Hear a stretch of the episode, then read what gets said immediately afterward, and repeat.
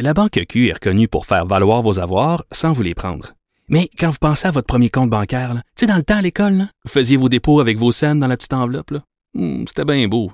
Mais avec le temps, à ce compte-là vous a coûté des milliers de dollars en frais, puis vous ne faites pas une scène d'intérêt. Avec la Banque Q, vous obtenez des intérêts élevés et aucun frais sur vos services bancaires courants. Autrement dit, ça fait pas mal plus de scènes dans votre enveloppe, ça. Banque Q. Faites valoir vos avoirs. Visitez banqueq.ca pour en savoir plus. 2346. Le, le commentaire de Richard Martineau. Des commentaires pas comme les autres. Hey, bonjour Richard. Toute ta chronique, toute ta chronique va être notée. Il y aura procès verbal. Tout va être conservé par écrit.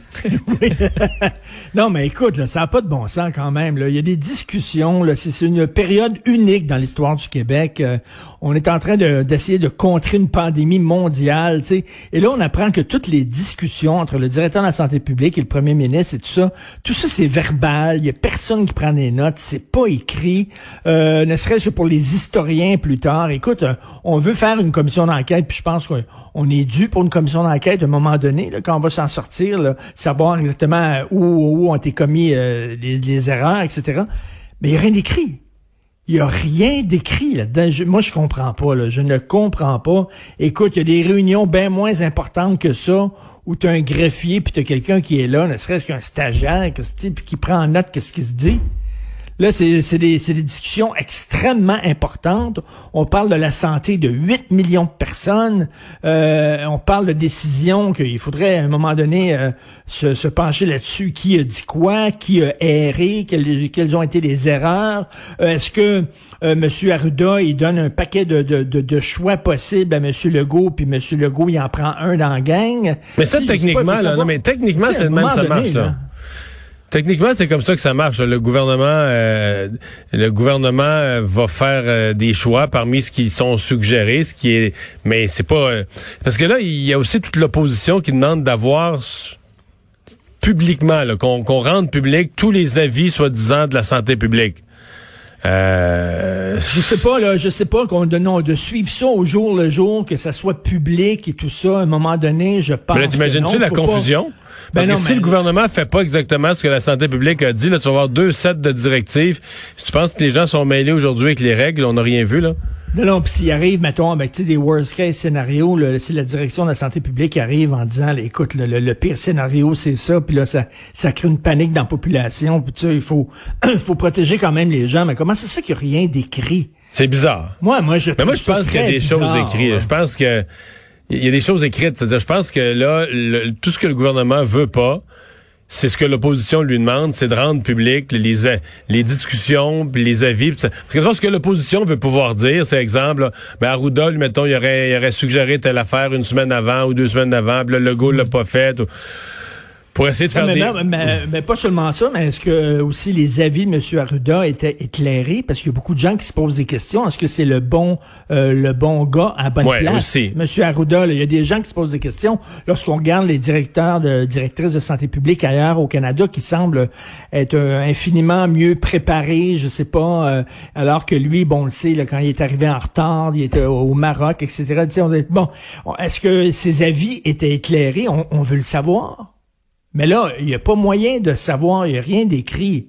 Écoute, je comprends que c'est une urgence et tout ça, là, mais tu sais, là, euh, ça fait de- depuis le mois de mars. là. à un moment donné, là, tu sais, euh, ça n'a ça, ça, ça pas d'allure, puis ça, pas- ça peut durer longtemps aussi encore. Toi, hein, as-tu encore le confiance en- dans le docteur Arruda? Pas beaucoup. Pas, pas beaucoup. Je trouve que non, Be- beaucoup, beaucoup de, de, de, de trucs contradictoires. Et écoute, là, quand il est arrivé, puis il a dit, là, on est peut-être rendu là d'envoyer les policiers dans la maison, puis tout ça, là, puis que la, la, la, la vice-première ministre a senti le besoin le lendemain là, de remettre les pendules à l'heure en disant, non, non, non, il est hors de question qu'on envoie. Écoute, là, 50 ans après la crise d'octobre, justement, on est encore sous le choc des, des policiers qui rentraient dans les maisons.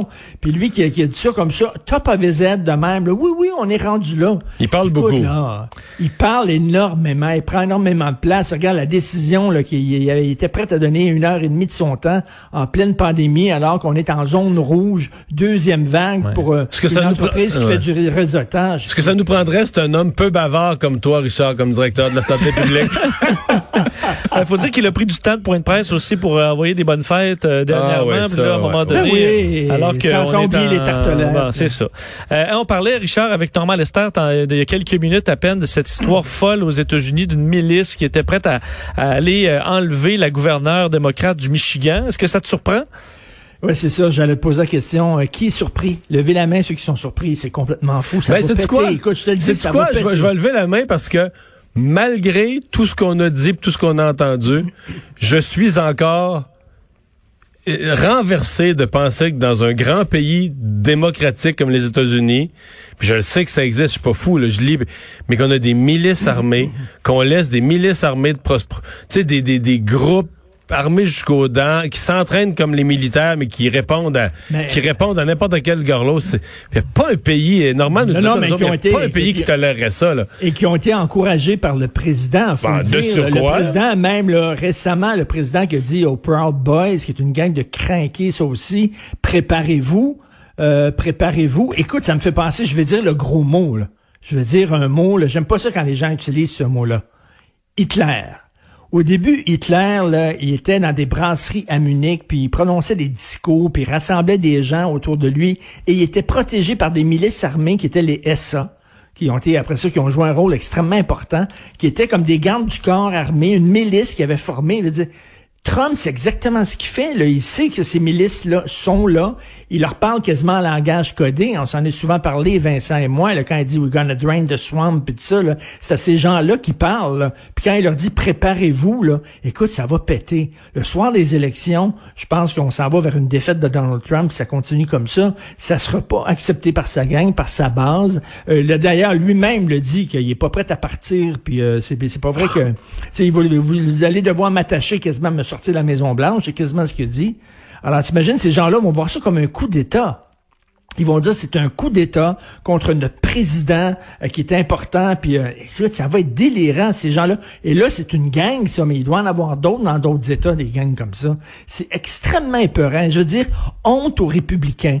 Les républicains voulaient revenir à la Maison Blanche. Ils ont fait un pacte avec le diable. Ils ont signé avec Donald Trump en sachant fort bien que ce gars-là se foutait totalement du programme du Parti républicain, de l'héritage du Parti républicain. Ce n'est pas un républicain, Donald Trump. Ben non. Il joue, il joue dans sa gang. Mais non, c'est le Trumpiste, là, c'est sa pro... C'est le Trumpiste. Et il a, autres, il volé le Parti républicain, là. Il- ben, les républicains, ils ont donné la clé. Oui, Les républicains lui ont fait. donné la clé puis les commandes de l'avion parce que lui lui promettait la Maison Blanche puis les autres ils ont dit on va se fermer euh, on va se boucher le nez on va se fermer les yeux on sait qu'il est weirdo mais ça fait rien il va nous donner le pouvoir et voici ce qu'ils ont fait c'est qu'ils ont créé un monstre littéralement et ils pourront Mais- pas s'en séparer s'en séparer s'en débarrasser rapidement Mettons que les sondages sont catastrophiques, là. Puis plus proche, là, on est à 27 jours, 26 jours du vote. là. Mais mettons à 13 jours ou à 9 jours.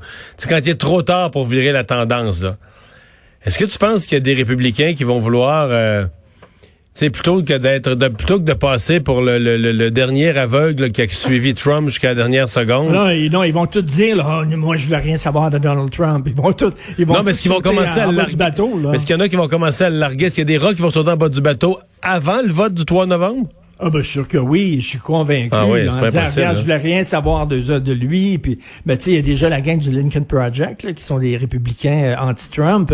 Mais c'est certain Que que, j'aime beaucoup. dire. Ah, Et Ils sont oui, très efficaces aujourd'hui, d'ailleurs. aussi. Les autres vont dire Trump, hein? Moi, moi, je, non, j'ai jamais voté pour lui. Voyons donc. Tu sais, c'est comme euh, en France, on les appelait les les, les résistants de la 25e heure. Là, Euh, quand quand ils savaient soudainement que euh, que les, les Allemands allaient être battus, tout le monde était dans résistance. Oui, oui. Tout le monde a pris sa carte là en disant ben aucun là, collabo dans le pays. non, aucun collabo. Ils étaient tous résistants. Ils ont tous pris leur carte. Là, puis, hein, je suis résistant, moi. Ben oui, mais tu sais... Ça fait trois heures.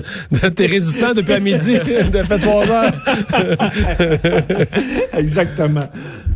Euh, ouais, finalement, tu nous parles du Canadien. C'est rare que tu nous parles de sport. Écoute, je sais que ça va vous faire rire, surtout Vincent qui me connaît bien. Je suis pas Monsieur Sport, mais quand même reste que j'ai écouté quand même le hockey quand j'étais jeune. Non, non. Toute l'histoire, est-ce qu'il devrait avoir des francophones à l'intérieur des Canadiens? Écoute, puis là, les gens disent, on s'en fout, c'est une entreprise privée, pourvu que les gars soient bons, qui parlent russe, qui parlent tchèque, qui parlent, bon, anglais, on s'en fout. Mais premièrement, euh, il, là, il pas de toute façon.